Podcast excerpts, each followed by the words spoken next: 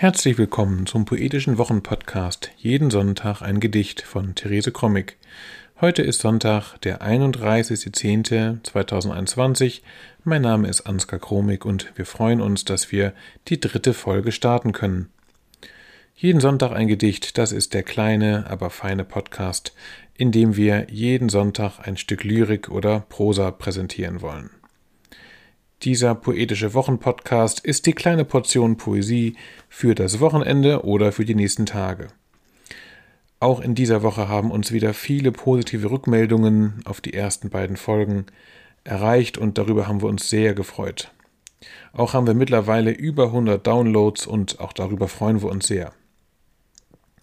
Ihr könnt diesen Podcast gerne abonnieren und auch ältere Folgen nachhören. Weitere Informationen dazu findet ihr auf der Homepage jeden Sonntag ein Gedicht. Ganz einfach. www.jedensonntageingedicht.de. Dort könnt ihr auch Anregungen oder Vorschläge für Texte hinterlassen. Heute gibt es zwei Gedichte. Einmal das Gedicht Herbstmorgen von Therese Krommig und im Anschluss das Gedicht Herbstbild von Friedrich Hebbel. Viel Vergnügen. Herbstmorgen. Astern, Alstromeria, und Nelkenlicht. In meinem Garten haben sich die Staudenworte winterfest in ihre Winterhaut zurückgezogen. Auch wenn die Sonne gleißend anspielt auf den Frühlingsglauben, die Gartenschere liegt bereit, ich rieche die Zeit. Herbstbild. Dies ist ein Herbsttag, wie ich keinen sah.